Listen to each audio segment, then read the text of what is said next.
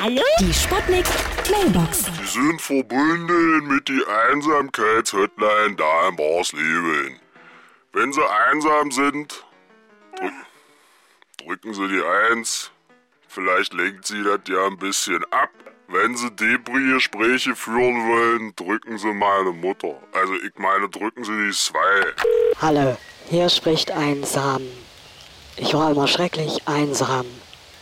Aber jetzt ist hier gerade ein anderer Samen gelandet. Jetzt sind wir zwei Samen. Und Was ich noch sagen wollte, Samen sind völlig triebgesteuert. Müsst ihr wissen, wir treiben gerne mal aus. Ja? Hallo? Geht's jetzt gleich los? Ja, hallo? Paarvermittlung, Ding Dong. Diskret und schlagkräftig. Mach die Tür auf, Junge. Naja, bin schon gelegentlich sehr einsam. Ich mach mal auf, ja? Sag ich doch. Lass mich auch, Junge.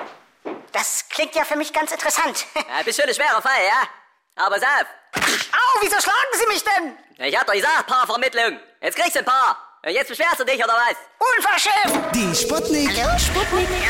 Mailbox.